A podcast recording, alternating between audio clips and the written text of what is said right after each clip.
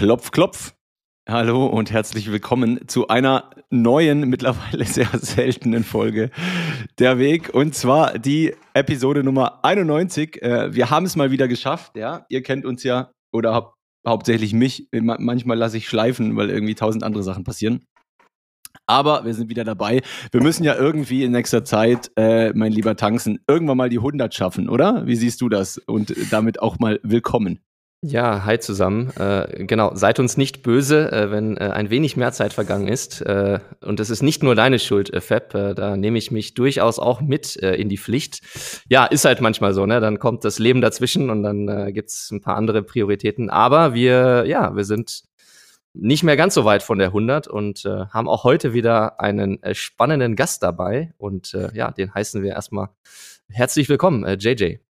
Gude, moin moin. Wie geht's euch? Gut soweit, gut soweit. Schön, dass du da bist. Ich würde sagen, ähm, einer von euch beiden äh, nach Belieben schmeißt mir mal kurz die Blockzeit rüber. Ich notiere die und dann starten wir auch schon. Ja, ich kann das gerne machen. Ich hoffe, diesmal ist die auch dann confirmed. Äh, und zwar die 830547 derzeit bei mir. So, das checke ich doch nochmal kurz. Ja. Das sieht gut aus. Wunderbar. Stark. Ja, Okay. damit geht's dann auch direkt äh, los, JJ. Ja, herzlich willkommen nochmal und äh, genau, lass doch mal zu Beginn, du kennst bestimmt den Ablauf, lass doch mal dir, der Community ein paar Sätze äh, da, wer du bist, was du so machst, was du für Hintergründe hast und was du so teilen möchtest. Genau, also ich bin seit 2021, seitdem der Preis das letzte Mal über 40, 50.000 äh, geschossen ist, war das erste Mal, äh, bin ich im Space. Am Anfang erst noch Blocktrainer gehört und dann äh, irgendwann über ein äh, Interview von Markus Turm dann in 21 Space gerutscht. und Witzig. und äh, Weißt du noch welches, welches Interview? Weißt du das auch noch? ich glaube, das war das erste Interview zwischen Blocktrainer und Markus Turm, ja. Da gibt's Ah, glaub ich, okay. noch eins, oder? Okay. War da mit irgendeiner Maske und Greenscreen unterwegs oder wie war das genau, da? ja, das fand ich, fand ich sehr interessant. Ja. Ähm, w- Weißt du noch, ganz kurz, ohne jetzt zu tief da reinzugehen, aber weißt du, weißt du, was dich jetzt gerade an, an ihm oder an, an dem Auftritt da oder an den Aussagen dort, was dich da so abgeholt hatte? ja, so, ein, so eine ganz neue Perspektive auf so, was ist Freiheit? Also ich ähm, war so während dem Studium und nach dem Abitur, war ich mehr so links ausgerichtet, mehr so, ähm, also von Kommunen her kommunistisch ausgerichtet. Hab halt damals noch nicht so ganz verstanden, dass es mit Zwang einhergeht. Und dann halt dieses Thema, äh, das einfach mal in Frage gestellt wird, äh, warum dürfen in Deutschland eigentlich Staatsdiener Waffen haben und wir alle anderen nicht? Also für mich war das vorher in meinem Kopf so, ah, das ist nur in äh, ganz bösen Ländern wie Amerika so, dass man Waffen haben darf. Und das war komplett äh, außerhalb von meinem äh, Blickfeld einfach, ähm, dass das ja auch eigentlich was mit Freiheit zu tun hat, sich zu verteidigen. Und ähm, ist jetzt nicht das, was mich, äh, in, also ist jetzt nicht nur, das- dass mich nur das äh, interessiert, ähm, aber das war wie so ein Mindblow für mich, dass äh, Markus Turm dann ähm, das mal so in den Raum geworfen hat, dass es ja eigentlich ähm, ähm, irgendwie ein bisschen unfair ist, sag ich mal, dass äh, der Staat Waffen haben darf, aber das Volk nicht. Ja, das ist tatsächlich ein, ein, ein krasser Spannend, ja. Punkt. Und, und dem bin ich auch recht spät erst begegnet. Ich, da war meine Einstellung auch immer sehr, oh, wie kann man als Land das erlauben? Das ist ja total absurd und so. Da schießen sich alle nur über den Haufen. Ne? Aber je mehr man sich damit beschäftigt, desto mehr wird einem doch klar, so, hm, weiß ich nicht, würde ich jetzt hier durch die Straße laufen, alle über den Haufen schießen? Probably not, oder? Sondern ich würde es halt auch, Ja. wenn, wenn ich das dürfte, zur Verteidigung nutzen, ja. Ja, ist schon ein interessanter Punkt, der, der halt auf den ersten Blick oder wenn jemand das das erste Mal hört, dann denkt er, der, denkt er du bist komplett wahnsinnig, oder? Äh, äh, irgendwie, ne? Aber das ist halt so ein Gedanke, mit dem man sich mal auseinandersetzen muss, den man irgendwie auch erstmal verstehen muss, was jetzt nicht bedeutet, ich, ich wäre dafür, dass hier in Deutschland jeder, jeder mit Knarre rumläuft. Aber es ist sicher ein Punkt, über den man nachdenken muss. Warum, warum darf das nur eine spezielle, gesonderte äh, Gruppe im Staatsdienst machen? Ja, sicherlich so. Genau, so könnte ich jetzt entscheiden, würde ich auch nicht wissen, ob ich morgen Waffen legal machen würde. also, Mhm, ähm, mhm. wie du gemeint hast, kann ja auch sein, dass dann irgendein psychisch Kranker dann an eine Waffe kommt. Aber eigentlich, je mehr ich mich da reindenke, desto eher glaube ich, dass es sogar fast für ähm, in vielen Situationen für Frieden sorgt. Also wenn, wenn man einfach weiß, so da ist immer, also man muss nicht erst einen Polizisten rufen, um, sage ich mal, die Gewaltfrage zu klären. ich glaube, Ja, das wird ja, ja. viele ähm, Konflikte, sage ich mal, schon früher äh, aufhören lassen. Ja, ja es, ist, Ja. es ist eigentlich, also es ist jetzt ein bisschen abgespaceter Vergleich, aber ich glaube, ihr versteht, was ich meine. Es ist ja wie so ein bisschen irgendwie Atommächte sich gegenseitig in Schach halten. Ne? Also ja du überlegst dir halt, ob du ne? angreifst, weil du weißt, dann im schlimmsten Falle ähm, trifft es dich und deine ganze Nation halt auch. Und ich stelle mir das immer so vor, keine Ahnung, wenn ich jetzt jemand bin, der plant, irgendwie eine Tankstelle auszurauben, dann kann es gut sein, dass meine Entscheidung anders ausfällt, wenn ich nicht sicher bin oder es sogar sehr wahrscheinlich ist, dass der Tankstellenbesitzer unter der Theke eine Knarre hat, ne? Ja. Weil dann weiß ich halt, selbst wenn ich selber mit der Pistole da reinlaufe, wenn ich irgendeinen kleinen Fehler mache, dann Ja. kostet es halt mich, oder? Äh, Und wenn ich weiß, dass in der Regel niemand sich selbst verteidigen kann, sondern erst die Polizei rufen müsste, dann Ja. weiß ich genau, das ist ein easy Ding, oder? Dann laufe ich da rein, richte die Knarre auf den, räume die Kasse aus und ciao. Und er hat keine Chance, keine Polizei hat eine Chance da zu sein, in time, no chance. Ja. Das ist schon so spieltheoretisch auf jeden Fall eine sehr, sehr interessante Frage. Aber jetzt sind wir, jetzt sind wir direkt gleich komplett abgedriftet. ähm, erzähl uns doch mal so ein bisschen dazu. Du hast, du hast ja gesagt, ähm, im Studium und so bist du, bist du eher links ausgerichtet gewesen. Ich glaube, das Mhm. können viele von uns nachempfinden. Ähm, falls du das teilen willst, was hast du denn studiert und, und, und was war so bis dato dein Werdegang äh, mal ganz abseits von Bitcoin? Also habe ganz normal Abitur gemacht. Ähm, auch dann schon so in die äh, Bereiche von Bitcoin, also Mathe und Physik und Wirtschaft und Informatik. Waren so meine Lieblingsfächer damals. Und dann habe ich mir erstmal ein Jahr Zeit genommen, bin ein bisschen gereist. Und dann habe ich äh, Osteopathie angefangen zu studieren. Das ist so ein, also ein Heilpraktiker wird man dann. So eine alternative, Hm, ganzheitliche spannend. Heilmethode, ja. Da musst du ganz kurz drauf eingehen, wie du von diesem Studienfach darauf kommst, weil man, man würde ja jetzt denken, also ich sehe das nicht so, ja, muss ich dazu Mhm. sagen, aber man würde ja jetzt denken, dass das diametral auseinandergeht. Ja? Warte, Meinst du jetzt Bitcoin und So ein Osteopathie bisschen. oder? Nee, nee, äh, also, also, also das die, die, die Studienrichtung, die du eingeschlagen hast und, und, Ja. und dann das. Ähm, kannst du da ein bisschen, bisschen, bisschen drauf eingehen, wie, wie es dich dorthin gezogen hat? Also ich finde es super spannend. Ja, das ist generell so ein bisschen mein Leben. Also so gefühlt alle drei, vier Jahre erfinde ich mich irgendwie neu oder und probiere dann auch gerne so die anderen Extremen aus. Also mir lag halt das Naturwissenschaftliche immer sehr. Aber ich habe dann nach dem Abi einfach gemerkt, da war mein Kopf so ausgelaugt und ich wollte vor allem einfach äh, mit Menschen in Kontakt kommen und äh, mich da austauschen. Und da war halt Osteopathie, ähm, also einfach eine, sag ich mal, was im sozialen Bereich äh, das Beste für mich. Also da habe ich dann ganz viel mit über Kommunikation gelernt und generell auch im äh, Thema Vertrauen. Das ist ja auch ein sehr wichtiger Stichpunkt in, in Bitcoin. Äh, Trust. ähm, inwiefern, in, also wann kann ich den Menschen vertrauen? Also das war, ja, also mich hat, mich hat halt generell immer schon Leben, also was ist Leben, diese Frage, ähm, ähm, sehr gespannt und ähm, Sport habe ich immer viel gemacht. Und dann bin ich immer in meinem Leben so ein bisschen zwischen dem abstrakten, mathematischen und dem lebendigen hin und her. Ja, finde ich auch super spannend, wie unterschiedlich sich junge Leute dann Gedanken machen über das, was sie machen möchten. So, jetzt, wenn du sagst so, okay, du wolltest mit Menschen in Kontakt kommen, habe ich nie im Leben drüber nachgedacht. Das, das ist so, ja, aber ist interessant. Ähm, finde ich, finde ich spannend, wie man dann ja einfach auch unterschiedlich äh, sich entscheidet und, äh, und dann seinen Weg geht. Aber ja, ähm, Osteopathie, ja. Und dann? Was, was war dann? Äh, das habe ich dann ein, zwei Jahre gemacht. Aber ich war halt immer schon so dieser selbstlernende Typ. Und ähm, hat es mir immer schwer gefallen, mich auf eine Sache zu fokussieren. Deswegen habe ich das äh, nach dem dritten Semester dann abgebrochen. War auch sehr teuer, also das kann man nur an der Privatuni studieren. Ähm, ja, aber war für mich damals gar nicht irgendwie schlimm. Also ich habe da viel von gelernt, die ganzen Grundlagen von was ist Gesundheit. Und äh, hatte dann einfach in dem Moment nicht die Kraft zu arbeiten und dann noch äh, das Studium durchzuziehen. War das Gesundheit Schulmedizin oder war das Gesundheit ganzheitlich gedacht? Ähm, also ganzheitlich gedacht, aber ähm, es war eigentlich fast wie ein ganz normales äh, Studium zum Mediziner. Also wir haben wirklich alle Okay. Themen abgearbeitet, die auch Mediziner macht, aber dann halt noch äh, sowas wie Körperbewusstsein oder Meditation oder Psychologie. Okay. Und dann halt Ja, spannend. irgendwann ganz praktisch halt ähm, den Körper kennenlernen, wo sind die Muskeln, wo sind die Gelenke, wie kann ich die manipulieren und so. Ja. Also wie so ein Physiotherapeut, der aber auch einrenkt, der aber dann auch ganzheitlich Ahnung hat, ja.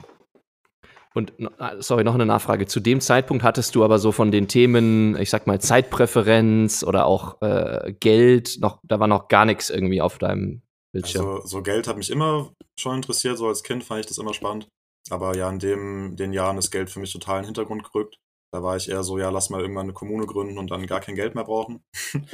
ähm, da war Geld halt einfach, brauche ich halt, um jetzt hier zu studieren und zu essen.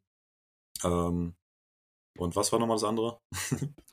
äh, Zeitpräferenz, gerade so beim Thema Gesundheit, äh, ob das irgendwie da schon reingespielt hat. Also da habe ich mich bezüglich, also über Meditation halt Gedanken gemacht. Ähm, ähm, also das ist ja eigentlich niedrigste Zeitpräferenz überhaupt, dass man sich einfach hinhockt und äh, versucht gar nichts im Außen zu machen und einfach mal äh, schaut, was passiert. Okay. Sehr cool. Ich, ich bin ja jetzt gespannt auf deinen Take dazu, Tanzen, aber ich würde sonst auch gar nicht, äh, ne, dieser Gedanke, den du gerade hattest mit den, mit den Kommunen so zusammenleben ohne Geld und so, ähm, ich finde daran ist grundlegend ja gar nichts Schlimmes, oder? Weil der Gedanke, wie man ihn eigentlich hat, ist ja auch, dass die Leute dort freiwillig sind und freiwillig in dieser äh, Kommune, in dieser Gemeinde leben. Ähm, und meiner Meinung nach ist zum Beispiel die Idee der Zitadelle eigentlich was ziemlich ähnliches. Ja. Ne? Mit einer überschaubaren Anzahl an Menschen freiwillig zusammenleben, kooperieren, sich gegenseitig helfen, gegebenenfalls eben auch gar kein Geld benötigen, weil ähm, der Grund für Geld ist ja eigentlich ähm, skalierende Gefälligkeiten in einer unüberschaubar großen Gesellschaft, oder? Und wenn man jetzt ähm, in so einem kleinen Zitadellchen, ja, ich nenne wie ein kleines Dörfchen ist, wo jeder jeden kennt, das ist ja fast wie Familie, oder? Äh, da ist es dann wieder nur, äh, jetzt muss ich gucken, dass ich mich nicht verhaspel bei dem Wort Reziprozität. Ne? Also äh, hier der Tanzen, der hat mir letzte Woche geholfen, äh, meinen Stall irgendwie äh, auszumisten. Deswegen ähm, gehe ich jetzt zu ihm und helfe ihm irgendwie die Äpfel aufzusammeln, ne? irgendwie sowas.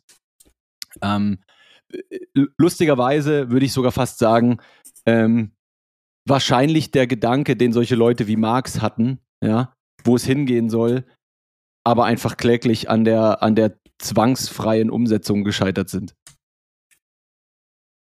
Ja, einfach an der Realität, äh, dass halt Gesellschaften irgendwann zu komplex werden. Und äh, da ist halt, finde ich, Vertrauen ein wichtiges äh, Stichpunkt. Also wir sagen Mhm. immer Don't Trust Verify. Und wenn es darum geht, dass ich jetzt ähm, mit jemandem aus Argentinien handle, klar, dem will ich nicht vertrauen, wenn ich den nicht kenne. Also wenn, oder wenn ich generell mit irgendjemandem Fremden handle, dann äh, will ich das nicht auf Vertrauen basieren, weil dann müsste ich jetzt, mich erst mit denen treffen, denen in die Augen schauen, bla bla bla. Ja. Und ähm, deswegen, solange man halt in einer Kommune ist, wo man jeden kennt und jeden vertraut, ähm, kann das super auf Freiwilligkeit passieren. Aber ab dem Punkt, äh, wo das einfach nicht mehr funktioniert, ich kann halt spätestens ab 1000 Menschen, kann ich die nicht mehr alle kennen. Ähm, und ähm, da muss dann Zwang mit rein, damit halt kein Chaos passiert. Ja, ich würde dann noch ergänzen, oder was mir noch in den Kopf kommt, ist, dass klar, die, die Gesellschaft ist dann natürlich deutlich komplexer als dieses kleine Dörfchen, Zitadellchen. Und dann ist halt die ähm, Basis unserer sozialen Interaktion, das, was heute unser Fiat-Geld ist, früher anderes Geld, aber wenn das halt korrumpiert, dann ist es halt, äh, dann, äh, ne, dann entstehen halt die äh, gesellschaftlichen Auswüchse und äh, Abgründe, die wir halt heute sehen. Also für mich, so argumentiere ich Absolut, oft, ich, ich, für mich ist das auch absolut logisch, ähm, dass das nicht gut gehen kann. Ja? Oder zumindest an vielen Steck Stellen dann ähm, ja, ähm, es große Herausforderungen gibt. Ja. Ja, absolut, ja, sehe ich, äh, Ja. sehe ich auch so. Und, und da ist sicher eine Zukunft ähm, die bessere, in der man natürlich auch in seinem engen Kreis ähm, vertrauensvoll handeln kann, ja, in, indem man aber mit in a big scale global mit anderen Menschen, anderen Ländern oder so einfach vertrauenslos, was das Geld angeht, handeln kann oder beziehungsweise zumindest keine gruppensystemische Vorteile haben, ja, die sagen können, oh geil, wenn ich jetzt äh, den JP Morgan Banker anruft, dann kriegen wir äh, als Microsoft den fettesten Kredit ever und uns kann niemals wieder jemand einholen. Ne? Also das sind halt diese, diese dem System inhärenten Mhm. Unfairen äh, Grundlagen irgendwie. Ja, spannend. Ähm, du hattest dann vorher gesagt, äh, du hattest das so, so schnell in einem Satz weggewischt, oh, und dann Blocktrainer geguckt und ne, ne, ne, ne. ähm, aber wie kam denn das? Also, äh, die Osteopathie-Sache hast du gesagt, hast du, hast du abgebrochen, ne? Habe ich richtig verstanden? Genau. Ähm, warst du da schon Bitcoin begegnet? Kam das irgendwann später? Wie kannst du dich noch erinnern, wie, wie, wie das passiert ist? Was war da der, der, der Zündfunke? Also gehört von Bitcoin habe ich sogar schon mal auch 2015. Da war ich sogar Mhm. mal beim Freund und haben überlegt, kaufen wir jetzt Bitcoin oder Litecoin. Mhm. haben dann aber gar nichts gemacht. Ähm, Ah. schade. ähm, und ähm, dann nach dem Osteopathiestudium, da habe ich mich erstmal versucht, selbstständig zu machen. Also da, ähm, Mhm. ich habe immer Nachhilfe gegeben und dann wollte ich eine, Mhm. so eine App Cool. programmieren, so eine Nachhilfe, äh, Nachhilfenetzwerk wollte ich starten. Und ähm, deswegen war ich dann darauf fokussiert und hatte dann auch nicht den Kopf für Bitcoin. Das war dann 2020. Mhm. Und deswegen Mhm. bin ich dann erst 2021, als halt der Preis gestiegen ist, da hat halt mein Freund gesagt, hier, guck mal Bitcoin, 40.000 Euro. Und da hat es dann angefangen, Mhm. da habe ich mal für 50 Euro was gekauft, angefangen Blocktrainer zu hören und ja. so, so ich dann Okay, da reingerutscht. Aber das heißt, du hattest da seit 2015 schon irgendwo im Hinterkopf vergraben, dass das Ding existiert, ja, aber, aber, aber nicht so richtig so, ah, oh, das ist ein Geld, das ist ein äh, digitales Geld, da muss ich mir Gedanken drüber machen, sondern einfach, ah, okay, das gibt's halt und dann war es aber auch schon wieder weg. ja ich, ich verstehe das selbst gar nicht. Also den Hype 2017. Ah, das geht vielen so. Den 2017, ich habe nichts davon mitbekommen. Also wie gesagt, 2015 hat mir mein Freund erzählt und dann Mhm. hättest du mich gefragt, was ist Bitcoin, dann hätte ich sagen können, ja, das ist ein digitales Geld. Ähm, Mhm. Aber dass ich da mal irgendwie nur mal, also wirklich über fünf Jahre bis 2021 hat nie, war kein Freund oder kein Medien oder so mal online, weil ich gesehen habe über Bitcoin. Deswegen war das einfach, Aber du hast recht, dass du, dass du im, in der 2017-Blase äh, nicht nochmal drüber gestolpert bist, ist wirklich verwunderlich, ne? Weil da Schon, war ja. das, gut, zumindest, man hat dann einen Bias, weil man in dem Space unterwegs ist, aber ge gefühlt war es überall, Ja. äh, als das 2017 äh, gepoppt ist, diese Blase. ich war da halt ein ganz anderer Bubble. Ich war da halt eben diese alternativen, äh, Mhm. Hippie-links-orientierten Bubble, da Mhm. niemand hat darüber geredet. Mhm. Faszinierend. Hast du ähm, vi- vielleicht noch an, gerade anschließend, äh, weil du erwähnt hast, dass du in dieser, dieser Bubble, dieser Blase unterwegs war, warst oder vielleicht ja auch noch bist, ähm, gab es da dann mit, mit Leuten, die ja damals ähnlichen Überzeugungen waren, äh, gab es da irgendwie Reibungspunkte, gab es da dann Meinungsverschiedenheiten oder konntest du da einige mitziehen im, im, ich sag mal, freiheitlichen Gedankengut, wenn ich das mal so formulieren kann? ja, äh, eher weniger. Also mit ein, zwei Freunden habe ich mich dann Oder, oder auch, hat sich das wieder getrennt dann? ja, mit ein, zwei Freunden habe ich mich dann auch darüber dann zerstritten. Sogar witzigerweise mit äh, dem, der mir Bitcoin äh, gezeigt hat. Ähm, Okay. der, also ich konnte es damals auch nicht so gut ausdrücken, aber der war dann trotzdem, der war von Bitcoin überzeugt, aber trotzdem noch, sag ich mal, Mhm. Marx ausgerichtet. Also war immer noch für einen starken Staat und Okay. äh, für Kommunismus, ja. Und dann Mhm. haben wir uns ein paar Mal drüber diskutiert, also nicht komplett verstritten, wir mögen uns noch, so ist nett. Aber ist jetzt halt ein bisschen auseinandergedriftet. Ja, ja. Okay. Und ansonsten, Spannend. nee, also mit, mit den Leuten, mit denen ich dann wirklich noch gut Kontakt habe von damals, ähm, mit denen rede ich dann auch nicht über sowas. Also das ist dann eher Freunde, Freizeit und so. Ähm, und ähm, bei denen war das, ist mir aber auch unterbewusst klar, dass die eher auf dieser freiheitlichen Seite sind. Also so ein Unterschied, ob halt jemand, sag ich mal, eher im linken Spektrum unterwegs ist, äh, aber wenn du dann über Freiwilligkeit und äh, Zwang redest, dann ist klar, was, was da, sag ich mal, der Weg ist. Ähm, und dann gibt es natürlich noch andere Leute, die dann aber halt komplett ihre Ideologien dann versuchen damit äh, aufzubauen. Mhm. Mhm. Mich würde jetzt noch interessieren, hattest du uns jetzt schon erklärt, was der Trigger war, warum du Blocktrainer angefangen hast zu gucken? Also wie, Also wie es bist war du dann Es war nur der Preis, es war einfach, gekommen? der Preis ist hochgegangen und Okay. ich fand schon immer spannend, sag ich mal, irgendwie auch zu investieren und so Börse fand ich früher immer spannend. Habe ich einfach 50 Euro rein investiert und von da an habe ich dann jedes Blocktrainer-Video gehört und weil ich halt eh in Richtung Wirtschaft und Mathe und Physik und Informatik begeistert bin, war das dann, hat mich reingezogen. Ich habe in der Zeit auch nicht viel gearbeitet, immer ein bisschen Nachhilfe nebenbei gegeben, so minimal gelebt, aber ab dem Punkt eigentlich, also würde fast sagen, Vollzeit-Pleb. Vollzeit-Pleb. Vollzeit-Pleb klingt auf jeden Fall sehr geil, ja. nice. Okay. Ähm, dann würde ich sagen, oder Tanzen, äh, ähm, JJ, nimm uns mal mit auf die Reise, wie es dann weiterging, aus deiner Perspektive. Ähm, genau, also als ich dann äh, vom Blocktrainer mehr Richtung 21 Space bin, habe ich mich dann äh, insgesamt mit den freiheitlichen Themen äh, noch mehr befasst. Ähm, halt dann auch mit äh, österreichischer Schule und sowas. Ähm, ähm, aber am meisten hat mich dann ähm, im 21 Space Gigi äh, fasziniert. Weil ja, ich bin, mich fasziniert halt so diese philosophischen Sachen. Ich bin jetzt nicht der, der sich irgendwie in den Code reinnördet oder sowas. Ich, äh, wenn ich dann verstanden habe, was die Anreize für Mining sind und sowas oder äh, wie die Nodes sich organisieren als Netzwerk, das reicht mir dann schon. Ich muss dann nicht irgendwie auf Code-Ebene runtergehen. Und deswegen fand ich halt, ähm, als ich die Basics dann gelernt habe, fand ich Gigi am allerfaszinierendsten. Ähm, ebenso dieses, ähm, diese physikalischen Themen, was ist Zeit? Oder noch eben spannender, äh, was ist Leben? Ähm, ja, das hat mich da am meisten gespannt. Ja, nochmal eine Nachfrage. Wenn du sagst, du kamst eher so aus diesem linken Weltbild und hast dann äh, über Markus Turm ähm, ja, den, den Zugang zu freiheitlichen Themen äh, entdeckt und zur österreichischen Schule, dann hat das ja quasi dein bis dahin existierendes Weltbild schon ein Stück weit wahrscheinlich ins Wanken gebracht. Wie, wie war das für dich? War das so smooth oder war das so, oh fuck, äh, alles, was ich bis dahin kannte, ist ja irgendwie doch nicht so? Oder wie, wie, wie war das? Wie hat sich das angefühlt? Ja, es war generell eine sehr Umbruchszeit in meinem Leben. Also nachdem ich das Studium dann abgebrochen habe, habe ich halt einfach ein paar Jahre vor mich hingelebt.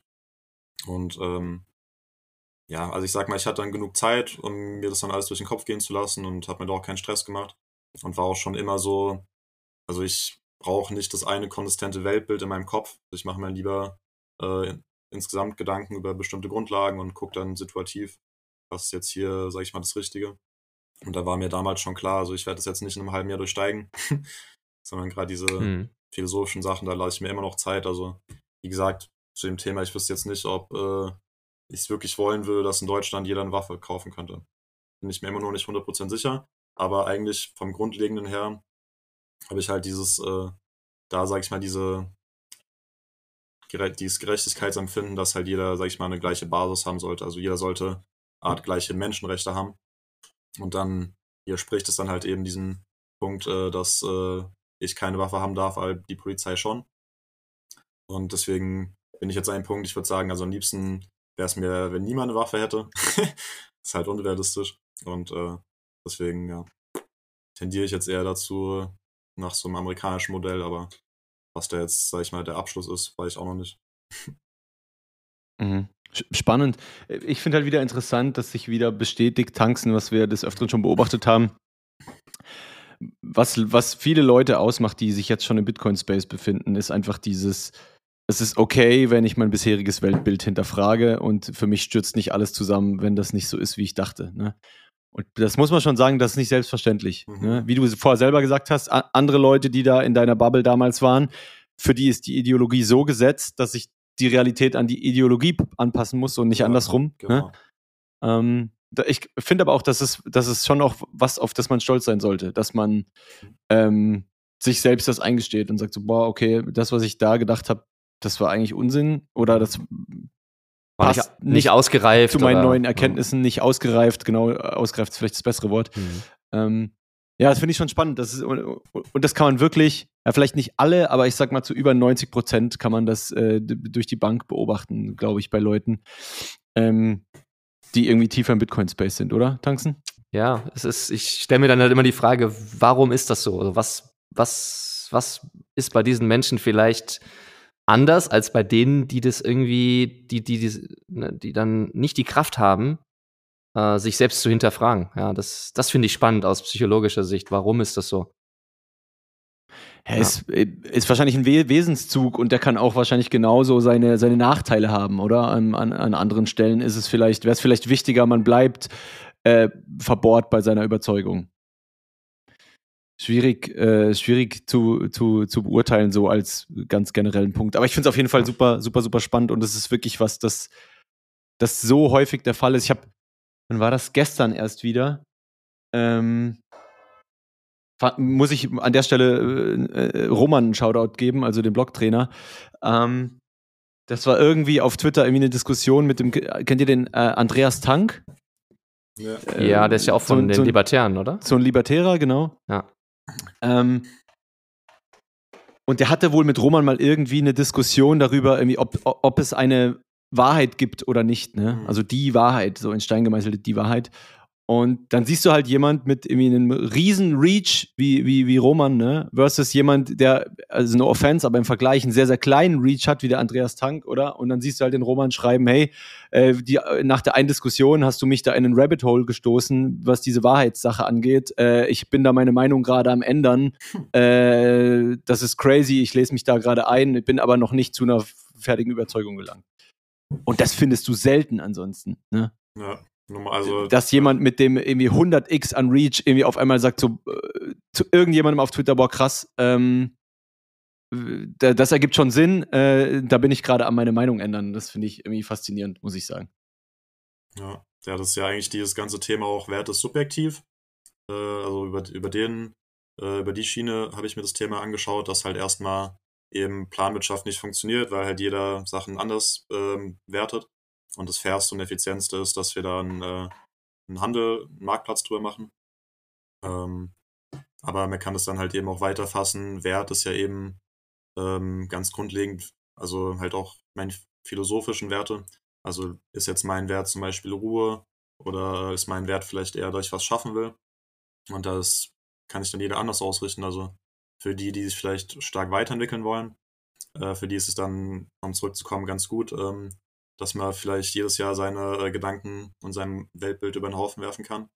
Aber für andere, die vielleicht eh schon un unstabil sind und eher Ruhe und sowas brauchen, für die ist es dann nicht der richtige Wert. Und ähm, beides ist dann halt subjektiv richtig. Und wir streiten uns dann trotzdem irgendwie, was ist jetzt objektiv richtig.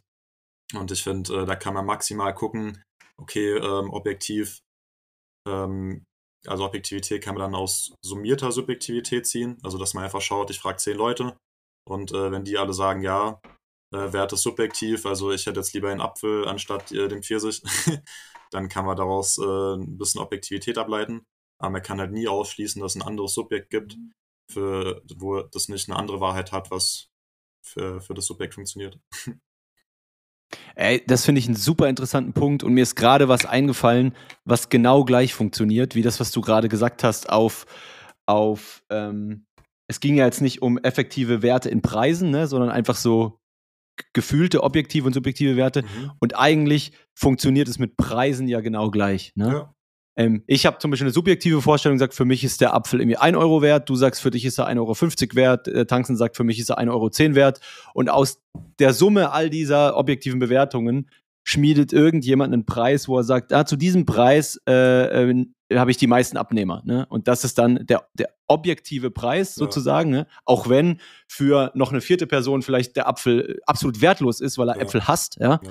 ähm, hat er trotzdem einen in Anführungsstrichen objektiven Preis, mit dem man ihn am Markt am besten absetzen kann. Und so müssten oder sollten natürlich langfristig auch gesellschaftliche Modelle entstehen, ähm, die objektiv am besten, ich sag jetzt mal, verkäuflich oder absetzbar sind, ne? wo die meisten Leute sagen, das ist ein cooles Gesell Gesellschaftsmodell, mit dem kann ich mich identifizieren. Und ich glaube, das Ähm, wird auch über den Markt funktionieren, gar nicht ja. über dieses demokratische Wählen. Also, wenn man eben so Richtung freie Staaten denkt, dann würde ich ja eben mit meinem Geld wählen, ist mir jetzt, ähm, sage ich mal, der Staat, wo alle Waffen haben dürfen, ist mir das mehr wert, als ähm, nebenan, wo ähm, nur die Polizei Waffen hat.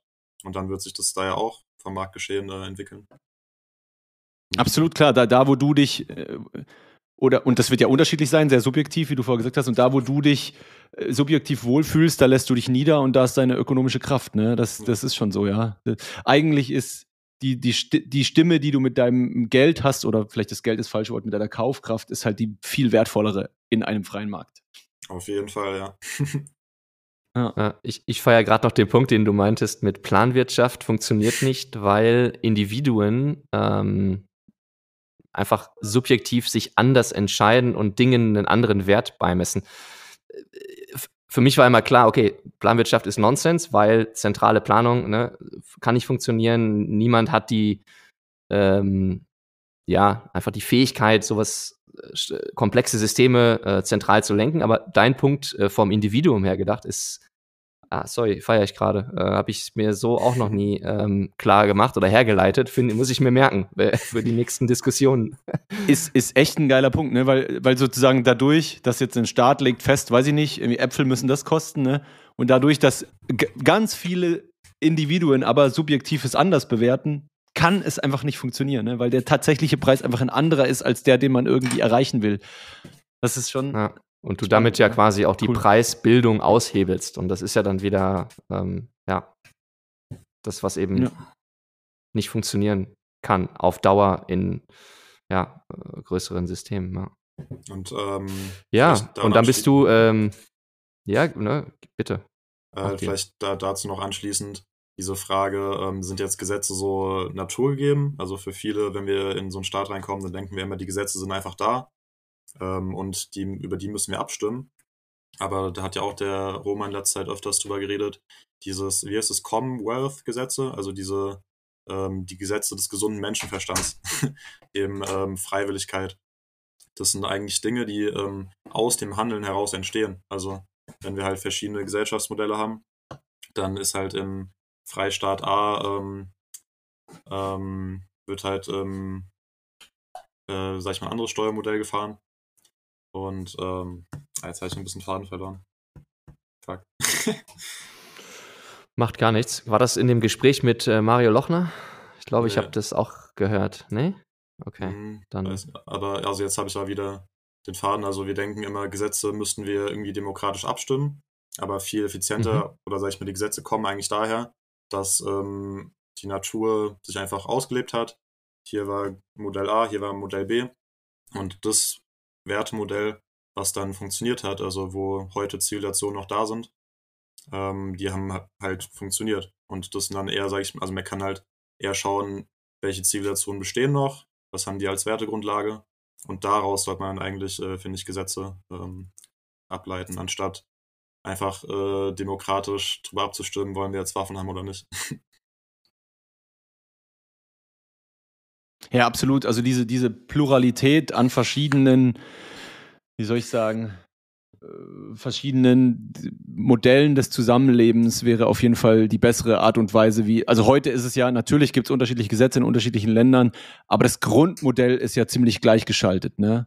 Ja. Ähm, irgendwie du, du, du, du kannst zwar auch mit deinen Füßen wählen, indem du in andere Juris Jurisdiktionen gehst, aber es, es ist jetzt nicht so, dass, dass da eine Competition freiheitlicher Gesellschaftsmodelle herrscht, sondern es ist schon alles sehr, sehr äh, ähnlich aufgezogen. Es gibt immer, ähm, egal ob das jetzt irgendwie äh, eine Monarchie ist, eine Demokratie ist, eine was auch immer, es gibt immer irgendeine abschließend etwas entscheidende herrschende Klasse, ja, sozusagen, Ja. statt dass alles in viel kleineren Einheiten stattfindet, wo man irgendwie sagen kann, hey, nee, komm jetzt hier, äh, ihr kennt ja auch dieses Privatstädtemodell, nee, komm jetzt hier, finde ich irgendwie die, die Besteuerung scheiße, ich gehe ins Nachbardorf, ne? Das, äh, Markus sagt ja immer so schön, ähm, Europa der tausend kleinen Lichtensteins und das würde sicher für, für einen viel effizienteren Markt der Gesellschaftsmodelle sorgen, glaube ich. Ja, an der Stelle, äh, Titus Gebel war bei Stefan Livera und hat äh, auch über das Thema wieder gesprochen. Waren aber einige Insights drin, die ich so von Titus äh, in deutschen Podcasts noch nicht gehört hatte. Also vielleicht eine Empfehlung mal als Randnotiz. Fand ich echt gut. Ah, spannend. Ha- Hast du da gerade zufällig ein, äh, ein Ass im Ärmel, äh, was du mit uns teilen Ähm, kannst? Was du spannend nee, fandest? das war eher so auch über seinen Werdegang, über Ah, okay. so ein paar Details, die er einfach hat fallen lassen. Ähm, Mhm. Auch wie er selbst quasi finanziell frei geworden ist und sich dann überhaupt erst damit beschäftigen konnte und so. Das, das hat er, hat er so ein paar Sachen fallen lassen, Mhm. die fand ich einfach interessant. So jetzt aber nicht Mhm. an äh, jetzt so grundsätzlichen Takes oder so. Ähm, Das, ja, aber trotzdem kann man sich, kann man sich mal anhören, war gut. Ja, ähm, JJ, dann ähm, deine philosophische Reise geprägt von Gigi, äh, blieb, blieb's dabei oder ist da noch mehr gekommen? Also was, wie, wie ging es dann weiter? Was hast du dann darauf äh, aufbauend vielleicht gelernt, gemacht? Womit hast du dich beschäftigt? Ähm, ich habe mich dann eher nochmal auch mit Grundlagen äh, befasst. Also zum Beispiel dieses Thema Was ist Leben? Da habe ich mir nochmal das Buch von Heisenberg, weiß ich, ob ihr das kennt, äh, nochmal angeschaut. Das ist so ein, Nee. ähm, irgendwann 1930 oder 40 geschrieben. Halt ähm, so die quantenphysikalische Sicht äh, darauf, was ist Leben. Also da brauchen wir jetzt nicht äh, irgendwie einzusteigen, aber das, äh, falls jemand äh, das interessiert, kann ich echt empfehlen, dieses Buch zu lesen. Das sind 100 Seiten, muss man dann wahrscheinlich auch fünfmal lesen. Aber wenn wem diese Frage interessiert, wissenschaftlich, was ist Leben, da kann ich auf jeden Fall dieses Buch von Heisenberg empfehlen. Das hat auch äh, Gigi irgendwo auf seiner Internetseite. Und Können wir auch gern verlinken, würde mich auch interessieren. Lass uns das mal aufnehmen in die Shownotes, weil ich Ja. äh, auch immer bei Buchtipps äh, äh, nehme ich immer sehr gerne auf. Also ich wollte gerade Ja. sagen, das, das klingt ja ganz schön crazy, ja. Ist es Heisenberg schon, oder? Ähm, ich, ich finde es gerade nicht darunter, wenn ich aber eingebe, was ist Leben, dann kommt Ben Marinoga Hm, oder Paul Nurse. Entschuldigung, Paul Nurse. Nee. Ist, es, ist es das Nee, oder nee. ist es Erwin Schrödinger, was ist Leben? Stimmt, Schrödinger. Schrödinger ja. kann ja, das ja, sein? Heisenberg, lol. Okay. Ja, ja, ja. Aber interessant, ja. genau, ja. Das klingt doch gut. Und, und äh, wenn es dann zur Abwechslung auch mal nur 100 Seiten sind, dann ist ja auch gut, ne? ähm, ja, ansonsten, also Robert Breedlove habe ich in der Zeit Cool. noch viel gehört. Also What is Money Show. Mhm. Ähm, da dann noch Mhm. Michael Saylor, da fand ich halt dieses Geschichtliche und äh, Wirtschaftliche spannend. Und ähm, aber jetzt jüngst äh, habe ich mich äh, viel mit, ähm, wie heißt der, mit Jason Laurie noch befasst. Also ähm, Software. Der war ja auch bei, Ja. bei Robert Breedlove in der What is Money Show. Das ist ja, ich habe das Thema erstmal zur Seite gelegt, als äh, der ganze 21 Space das auseinandergenommen hat. und ich glaube, viele sind ja auch zu dem Schluss gekommen, dass äh, Jason nicht so ganz verstanden hat, äh, wie Bitcoin funktioniert mit diesem Or Oracle-Problem. Ähm, aber irgendwas fasziniert mich an dem Buch, also, äh, an, also an der Arbeit, die habe ich dann auch angefangen zu lesen. Und ähm, ich weiß noch nicht, bin jetzt noch nicht zum Schluss gekommen, ob Bitcoin wirklich nötig ist für das Militär, um Daten zu sichern, wie er das sagt. Aber so diese grundlegende Sicht äh, auch eben darauf, was ist Leben, wie hat sich das entwickelt. Also der ging zurück von den allerersten Zellen und hat dann darauf aufbauend halt äh, diese Art Kriegsspieltheorie erklärt, dass ähm, das Leben eigentlich immer ein, ein Aufrüsten ist, ähm, also irgendein äh, neuer Evolutionsschritt, damit dann ähm, ein Wolf, der noch äh, stärkere Zähne hat zum Beispiel, dass, ähm, dass es immer ein, ähm, ein ständiger Kampf ist zwischen den äh, verschiedenen Lebewesen. Und ähm, darauf aufbauend ist dann ja eigentlich auch die Spieltheorie von Bitcoin, also dass wir halt eben über Energie, das ist eben, was er dann, sag ich mal, worauf das alles runterbricht, ähm, ob es jetzt ein Wolf ist, äh, der kämpft, oder ob äh, wir Atombomben bauen oder ob wir jetzt meinen. Das ist alles immer ähm, ähm, einem potenziellen Angreifer Kosten in Form von Energie gegenüberzusetzen. Und dieses grundlegende Prinzip, wenn man das mal wirklich äh, versucht, das in allen Leb Lebensbereichen sich anzuschauen, da ist immer eine Art Wettstreit äh, darüber ist, wer kann mehr Energie channeln. Ähm, das hat mir auch nochmal ein ganz neues Bild gegeben auf, warum Mining eben so funktioniert, wie es funktioniert. Mhm. Ja, ich äh, muss zugeben, ich habe das Buch selbst noch nicht gelesen, aber eben auch viele Videos und Talks darüber mir angehört. Ähm, ich habe auch keine abschließende Meinung, aber so vom Bauchgefühl her hau- haut für mich die These auch nicht ganz hin. Ich habe so ein bisschen das Gefühl, er, er gibt dem Fakt, dass wenn dann Staaten irgendwie in, in Competition Mining betreiben, zu viel Gewicht, weil ähm, ganz, einfacher Gedanke meinerseits, äh, wie kanalisiert man denn als Staat oder als Gesellschaft Energie? Ähm, meiner Meinung nach durch ökonomische Kraft. Ne? Und deswegen würde ich sagen, spieltheoretisch ist nicht der Staat, der irgendwie am krassesten Mining betreiben kann und all andere in Schach hält damit, der krasseste, sondern schlichtweg, ganz dumm und einfach, der Staat, der als erstes die meisten Bitcoin kauft, hat langfristig die krasseste Kaufkraft und kann sich langfristig am besten ver äh, verteidigen. Ne? Also eben das, ich, ich weiß gar nicht, ob man so sehr ins, ins irgendwie äh, Fokus au- auf das Mining an sich und, und, und die Sicherung des Netzwerks an sich legen muss. Das, ich glaube, die ist gegeben sowieso durch Competition im Mining an sich.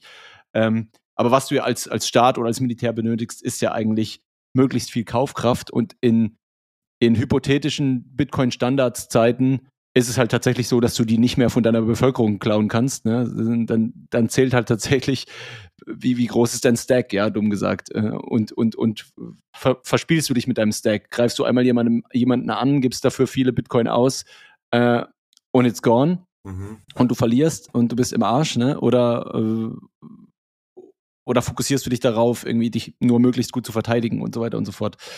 Ähm, ja, aber wie gesagt, ich habe ich hab das Buch leider jetzt selber nicht äh, äh, komplett gelesen, deswegen kann ich da jetzt auch nicht sagen, irgendwie äh, super These oder, oder katastrophal dumme These. Ja, das, das Spannende Genau. ist, er sagt ja nie wirklich explizit, wie will jetzt ähm, die USA das Militär Daten sichern oder sicherer machen, sicherer abspeichern. Ja. Das sagt er eben nie. Und ich glaube auch, das ist ein bisschen ähm, ähm, Taktik. Also, er will ja auch nicht alle Taktik vielleicht an China verraten oder so. ähm, und ähm, ich glaube, er meint vielleicht eher, ähm, dass wir, ähm, also halt mit Bitcoin ähm, haben wir halt erstmal digital nachweisbare Energie. Und wenn man jetzt an sowas denkt wie, ich will einen Safe oder meine Haustür absichern, dann kann man ja auch so ein Modell nehmen, ähm, damit ich jetzt, damit sich meine Haustür öffnet, muss ich äh, eine Million Satoshis dahin schicken.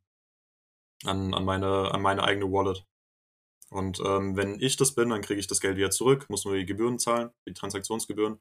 Aber wenn jemand anderes, ein Angreifer jetzt kommt und in mein Haus einbrechen will, dann muss er halt diese Gebühr, diese Millionen Sets, oder wie man es halt von Telegram-Gruppen vielleicht besser kennt, wenn man, wenn man da gegen äh, Angreifer, gegen Bots sich wehren will, dann sagt man hier, der, der Eintritt kostet 21 Sets. Und vielleicht, also ich glaube eher, er will in diese Richtung, dass man, ähm, wenn man digital was ansteuern will, vielleicht Drohnen, habe ich mir dann vorgestellt, dass man äh, das natürlich auch einfach ähm, kryptografisch sichern kann. Aber er meint ja, das ist nie 100% sicher, das ist ja immer so ein Katz-und-Maus-Spiel.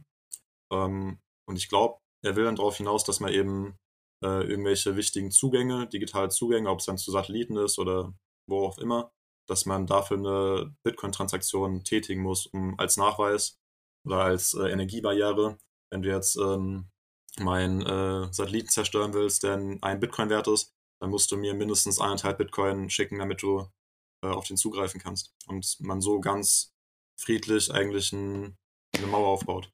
Ja, Aber da bin ich halt technisch nicht wo, wo, wobei das schon auch massiv nach Or Orakelproblemen klingt. Ne? Wahrscheinlich, ja, ja. Ja, So ein bisschen. ja. ja. Weil am Ende des Tages äh, schießt der Competitor das Ding einfach ab. Ne?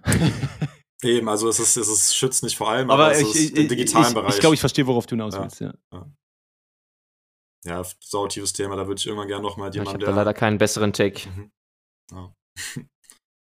Das ist, Ja, ja, ich sag nur, ich habe leider keinen besseren Take, weil ich die Thematik kenne, aber ich habe das Buch auch nicht gelesen und habe auch nicht wirklich viel Zeit äh, rein investiert, mich da reinzudenken. ja. Das ist jetzt Ja. auch zu tief, glaube ich. Mhm. Hört ihr mich noch? Gut, ähm, vielleicht noch als, als letzte Frage zum, zum Thema Bildung. Ich merke, by the way, gerade, wir, wir haben so einen kleinen Lag gerade ein bisschen, müssen wir ein bisschen aufpassen, dass das sich nicht noch verschlimmert. Ähm, zum Thema Ressourcen und Bildungsinhalte, du hast uns jetzt so ein bisschen mitgenommen, was dich dann noch interessiert hat. Wenn du jetzt heute jemand begegnest und dem willst du irgendwie Bitcoin näher bringen, was sind denn da so deine, deine Go-To-Quellen und Empfehlungen oder selektierst du das immer je nach Person? Und, und, und, und wenn ja, was, was willst du da aus? Genauso am besten ist es natürlich, wenn man mit der Person erstmal redet und schaut, was äh, einen da interessiert. Und dann halt eben ähm, die auf Wirtschaft verweist oder Informatik oder äh, Philosophie. Ähm, also ich finde, äh, 21 Lektionen von Gigi kann man immer jemandem geben, äh, wenn, wenn man da noch keine Ahnung hat. Ähm, aber ansonsten gucke ich immer, da ich dann themenorientiert äh, da Ressourcen weitergebe.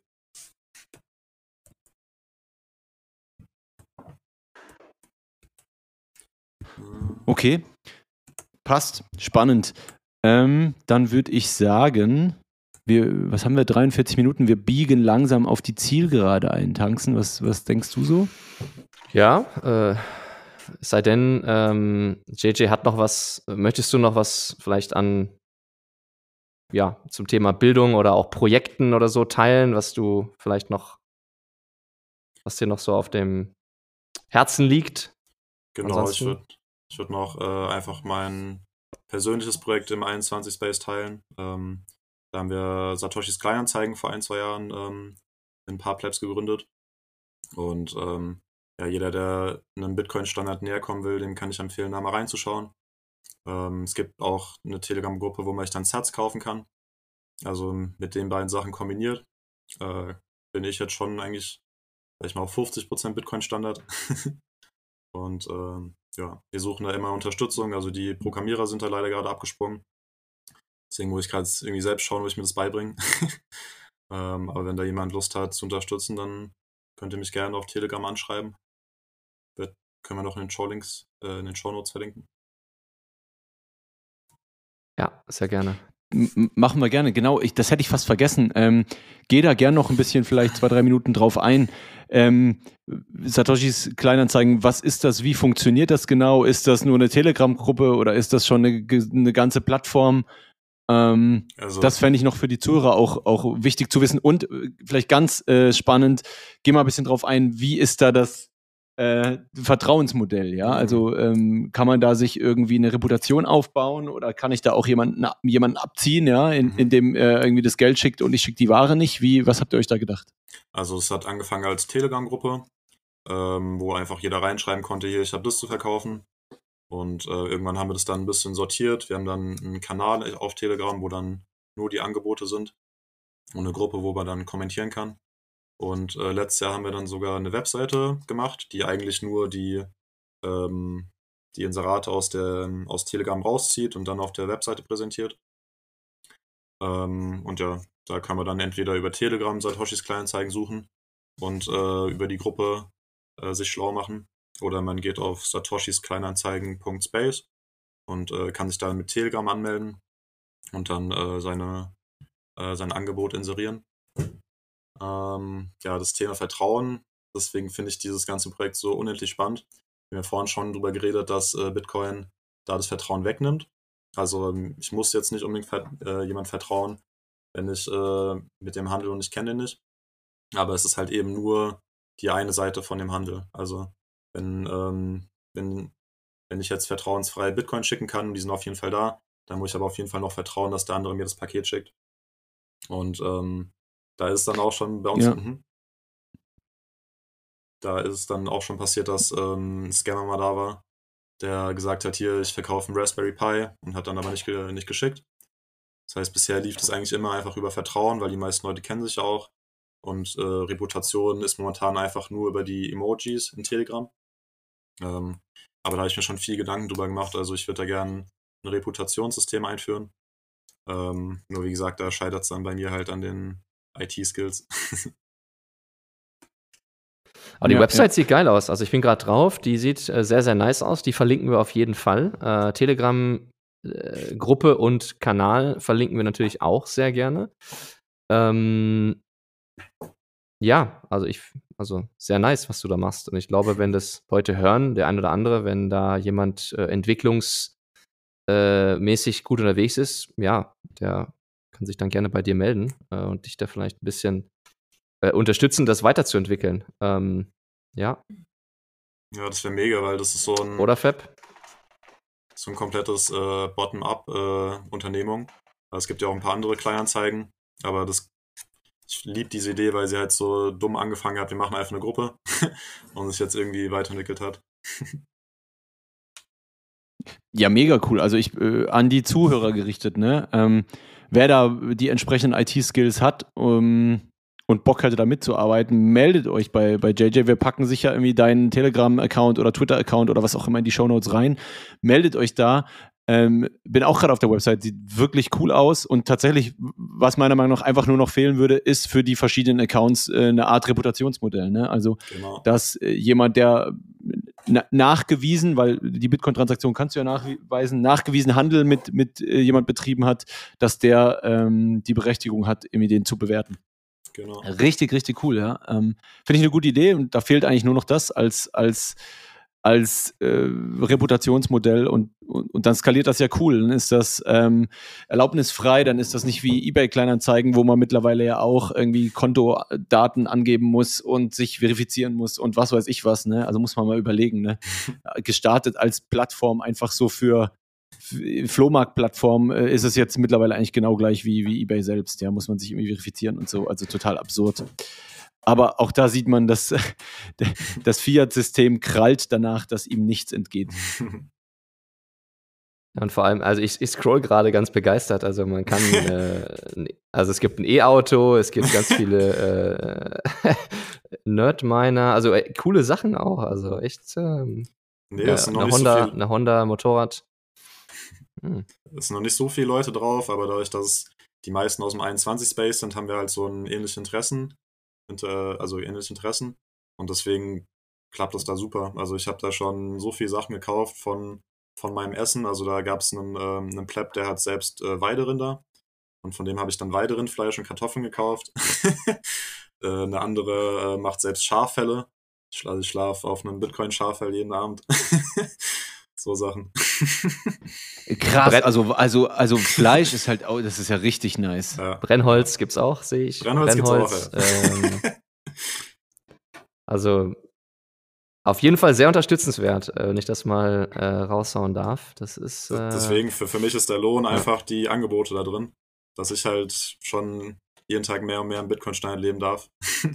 Deswegen mache ich das. Und du machst das auch, also da geht keine Provision irgendwie an jetzt Nee. an, sagen wir mal, die Gruppe oder so, oder dass ihr da irgendwie ein Prozent Also, oder so von dem ich sag mal so, wenn, nee, wenn, alles das, wenn wir das Peer-to-Peer. momentan Peer-to-Peer, ja, man kann spenden natürlich.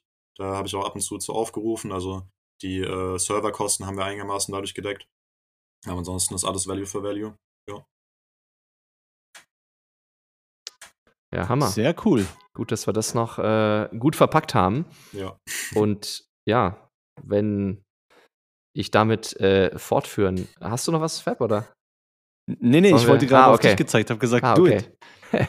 ja, ähm, dann kommen wir nämlich auch schon äh, bald zu ähm, der Zielgeraden. Und zwar würde mich dann nämlich interessieren, äh, lieber JJ, könntest du dir vorstellen, dass Bitcoin äh, irgendwann globales Geld wird? Und ähm, wenn das der Fall ist, äh, wann? Hm. Ich bin da schon sehr bullish. Also manchmal denkt man, ich, die meisten Leute checken das irgendwie nicht oder sind noch so weit davon entfernt aufzuwachen. Aber ich glaube, wenn der Kurs jetzt mal über 100.000 schießt, also im nächsten Bullrun, glaube ich, wird das schon sehr, sehr viele Leute anziehen. Und ich schätze so in ein, zwei Bullruns, also ich, ich habe vor 2030 einen Bitcoin-Steiner zu leben. Kein Fiat mehr anzufassen. Vielleicht noch Silber und Gold, so als äh, Reserve, wenn mal Strom ausfällt. ähm, aber ja, ich glaube, so in den 30ern, so Anfang 2030 werden, glaube ich, so die Early Adopters anfangen, Bitcoin-Steiner zu leben und das dann halt äh, die ganze Welt macht. Ich denke mal, das dauert dann noch ein paar Jahrzehnte. Ja, das ist ja am Ende des Tages, also finde ich eine coole Aussage, weil es am Ende des Tages das ist, was Dennis auch immer sagt. Und zwar, ähm, das macht jeder mit sich selbst aus. Ne? Wenn du sagst, bis 2030 lebst du auf dem Bitcoin-Standard, äh, kannst du dich darauf konzentrieren, das so zu machen, dann kannst du das machen, egal ob es globales Geld ist oder nicht sogar. Ne? Cool. ja. Das ist halt immer Gut. spannend, sich zu überlegen, okay, das, de das denken wir uns jetzt, aber es gibt natürlich auch Leute, die äh, gegenteilige Interessen haben und wie die sich dann verhalten als Akteure in diesem äh, ja, Geldsystem. Ja, was, was überlegen sich die Zentralbanken und äh, Ursula von der Leyen's dieser Welt noch so? Ja, Ich, ich glaube, da haben wir uns Ja, schon. Und, und wie erfolgreich sind sie damit? Ja. Ich glaube, da sind wir sogar Also die ich- besseren Kritiker. ja. Also wie Roman immer sagt, er ist der größte Bitcoin-Kritiker. Äh, ich denke, wir haben uns da, wir haben da schon eigentlich fast alle Szenarien durchgespielt. Ja, das ist, äh, das ist de- definitiv so. Also ich glaube, in the long term ist die Sache relativ klar, ja, insofern Bitcoin besteht.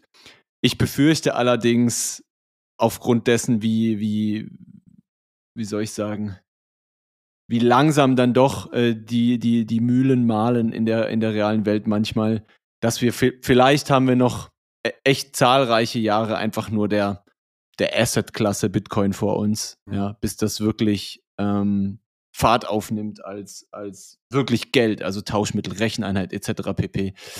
Ähm, vielleicht erleben wir das auch gar nicht mehr, ja, who knows. Ähm, aber äh, trotzdem lohnt sich meiner Meinung nach ähm, der äh, lohnt es sich, die Fahne hochzuhalten, um zu versuchen, das zu beschleunigen. Ja. Genau, wunderbar. Dann ähm, würde ich sagen, äh, mache ich kurz die letzte Frage und dann darfst du heute closen, tanzen, wenn du möchtest. Ähm, JJ, äh, ich weiß, sie ist schon überbeantwortet, die Frage, aber vielleicht hast du ja, hast du ja noch mal was Spannendes für uns oder auch was sich wiederholendes, was auch vollkommen okay ist. Ja, aber was ist Bitcoin für dich? ähm, hat jetzt vielleicht nicht direkt, ähm, ähm, ja, wobei, ich, ich würde dann doch sagen, Bitcoin ist ein Lebewesen. Das passt gut zur Folge. Mhm. Okay. Das Magst du ich das noch ein bisschen So ganz, ausführen oder? Ganz im Ähm, Sinne Gigis, ne? Genau, ja. Also das war dann wirklich so der, äh, der letzte Schritt ins Rabbit Hole für mich. also der letzte Schritt, wo ich dann äh, richtig reingefallen bin. Ähm, Mhm. Dass äh, eben Bitcoin sich selbst reguliert. Also wenn man sich das so kybernetisch anschaut, also so aus der Robotik gesehen, oder fängt ja an beim Thermostat. Also ähm, Mhm. Leben fängt eigentlich bei Selbstregulation an. Also ein, Mensch muss permanent seine Körpertemperatur regulieren, permanent rechts Mhm. und links die Schwerkraft regulieren. Das ist immer ein Messen der Realität und dran anpassen. Äh, wie gesagt, Mhm. angefangen von Thermostaten über einfache Roboter bis hin dann äh, eben zu Bitcoin. Ist jetzt äh, Bitcoin alleine ist jetzt, will ich jetzt sagen, nicht ein krass viel komplexeres Lebewesen als jetzt äh, ein Roboter oder sowas. also ist nicht, nicht viel weiter äh, da auf der Stufe gekommen an, an und für sich, weil an sich, was Bitcoin regulierend macht, ist ja einfach nur, ähm, dass die Blockzeit bei 10 Minuten bleibt. Das ist ja der Kern, Mhm. also die, Difficult, die Difficulty-Anpassung, die, ähm, die guckt alle, ich glaube, 1008 Blöcke oder nee, 2016 Blöcke. Ähm, passt die Hashrate noch, kommen die Blöcke noch ungefähr alle 10 Minuten und passt es dann daran an, damit äh, eben diese ganze Spieltheorie von Bitcoin noch funktioniert, damit Bitcoin eben äh, einen Zeit, äh, Zeitstrahl aufbauen kann. Ähm, und das ist eben was Selbstregulatorisches. Und wenn wir dann noch alle dazukommen, also wenn Bitcoin uns dann noch hilft, ähm, die Gesellschaft besser zu regulieren, dann ähm, würde ich halt sagen, sind wir mit Bitcoin, also ist Bitcoin so die Stufe oder sag ich mal auch das fehlende Glied, was äh, uns gefehlt hat, so ein äh, menschlicher Organismus zu werden. Also Menschen waren ja vor der Industrialisierung sehr aufgeteilt. Hier war man Dorf, hier war man Dorf, hier war man Dorf. In einer gewissen Weise haben wir auch alle miteinander interagiert. Aber dass wir wirklich organisiert auf der ganzen Welt handeln und das dann eben auch langfristig und effizient machen können, da hat halt noch sowas wie Bitcoin gefehlt. Also die ganzen Zivilisationen, die gescheitert sind, waren immer daran, dass das Geld sich nicht selbst regulieren konnte. Und äh, eben dann irgendein Herrscher, irgendeine Regierung ähm, das äh, kontrollieren musste. Und Bitcoin ist halt eben nicht mehr ein Ding, nicht mehr ein Objekt, nicht mehr eine Münze nur noch, sondern reguliert sich eben selbst. Ja, krass. Äh, Finde ich gut. Also ich würde sogar fast argumentieren, das hat Gold auch irgendwie. Mhm. Ja, Gold ist ja irgendwie auch von der Natur gegeben. Nee, aber da hast du ja eben Aber dieses das Ding bei Mine. Also das, das, der Knackpunkt, warum Bitcoin ja begrenzt ist, ist, weil die Difficulty angepasst wird. Das heißt, wenn mehr Ja, ja, gemeint wird, ja, ja. Deswegen, absolut. deswegen Gold passt sich da nicht an. Das ist ja einfach nur ein, ist ja nur ein Stein. Nee, nee, aber ich, ich, ich, meinte, ich meinte, dass es insofern halt ein natürliches Geld war, als dass es einfach von der Natur erschaffen irgendwo im Boden Mhm. vergraben liegt. Ne? Ja, und ja. die, und die, die Ausgaberate insofern natürlich ist, als, als dass halt jemand nur durch das Leisten von Arbeit äh, Ja. eine, eine Ausweitung vornehmen kann. Ähm, Bitcoin optimiert es aber halt natürlich an allen Ecken und Enden, ne? vor allem halt durch Teleportation, durch, äh, durch Raum, ja, ist natürlich ein mass massiver Punkt. Genau. Cool. Ja. Finde ich Aber sehr man- gut. Man merkt auf jeden Fall, äh, JJ, dass du dir sehr viele Gedanken machst und ähm, ja, finde ich, ähm, ja, macht Spaß, dir zuzuhören. Ähm, ich würde sagen, vielen, vielen Dank für äh, das, was du hier mit uns geteilt hast, von äh, Waffengesetzgebung über Planwirtschaft, äh, äh, Wert ist sub äh, subjektiv hin zu äh, Bitcoin ist ein Lebewesen. Also ja, fand ich eine coole Unterhaltung. Ähm, ja, ha- hast du abschließend noch irgendwas, was du auf dem Zettel stehen hast, bevor wir äh, hier den Deckel drauf machen? Nee, ich denke, wir haben da genug Themen jetzt abgearbeitet. Auch ich hoffe, das war für manche nicht zu, zu abschweifend verwirrend. Das passiert mir oft. Aber ich denke, wir haben da einen ganz guten, ganz guten Schluss bekommen. Und ansonsten mag ich einfach nur euch danken, dass es so eine Plattform gibt, dass es 21 gibt. Ja, gerne. Äh, Da, danke dir, dass du da warst, ja. Ähm, äh, war für mich auch ein, ein super Gespräch, war ein guter Rundumschlag, würde ich sagen. Ja, sehr cool. Ja, und wenn euch das äh, als Zuhörer ebenso gefällt, dann äh, ja, äh, sprecht doch mit eurer Familie oder euren Freunden gerne darüber, ähm, teilt äh, die Episoden, lasst uns Feedback zukommen, das äh, motiviert uns natürlich immer extra. Und natürlich sind wir auch ein Value for Value Podcast. Das heißt, wenn ihr über Breeze oder Fountain uns ein paar Satz zukommen lassen möchtet, dann nutzt das gerne. Und ja, damit ähm, verabschieden wir uns für diese Woche und gehen dann äh, stark weiter auf die 100 zu und hören uns hoffentlich ganz bald wieder. Also, macht's gut. So machen wir das. Ciao zusammen. Danke, JJ. Ciao, macht's gut. Ciao, ciao. Was ist Bitcoin eigentlich?